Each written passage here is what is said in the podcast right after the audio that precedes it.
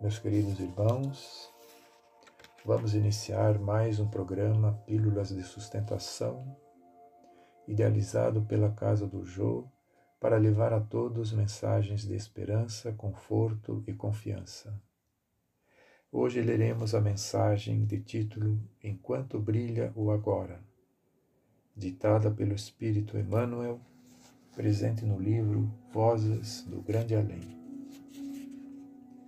Atendei, enquanto é hoje, aos enigmas que vos torturam a mente.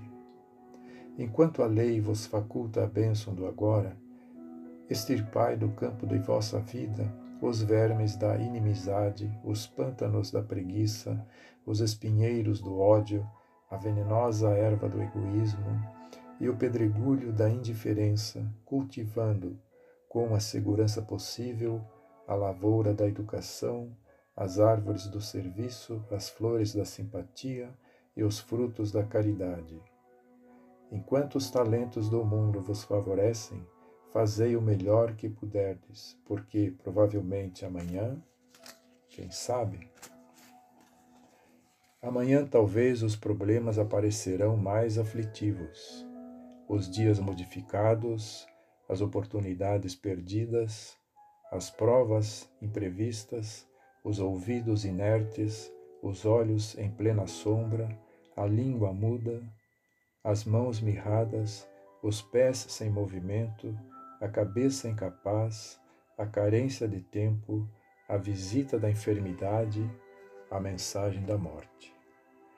Despertai as energias mais profundas enquanto permaneceis nas linhas da experiência física, entesourando o conhecimento e o mérito através do estudo e da ação que vos nobilitem as horas, porque, possivelmente, amanhã as questões surgirão mais complexas. Não nos esqueçamos de que os princípios de correspondência funcionam exatos. Sementeira do bem, colheita de felicidade. Dever irrepreensivelmente cumprido, ascensão aberta. Trabalho ativo, progresso seguro. Cooperação espontânea, auxílio pronto. Busquemos o melhor para que o melhor nos procure. Tendes convosco o solo precioso, fecundado pela chuva de bênçãos. Utilizemo-lo assim na preparação do grande futuro, recordando a advertência do nosso Divino Mestre. Avançai, valorosos, enquanto tendes luz. Meditemos nessas palavras de Emmanuel e confiemos no nosso Mestre Divino que ilumine o nosso caminho e nos fortaleça em nossa jornada. Que assim seja, graças a Deus.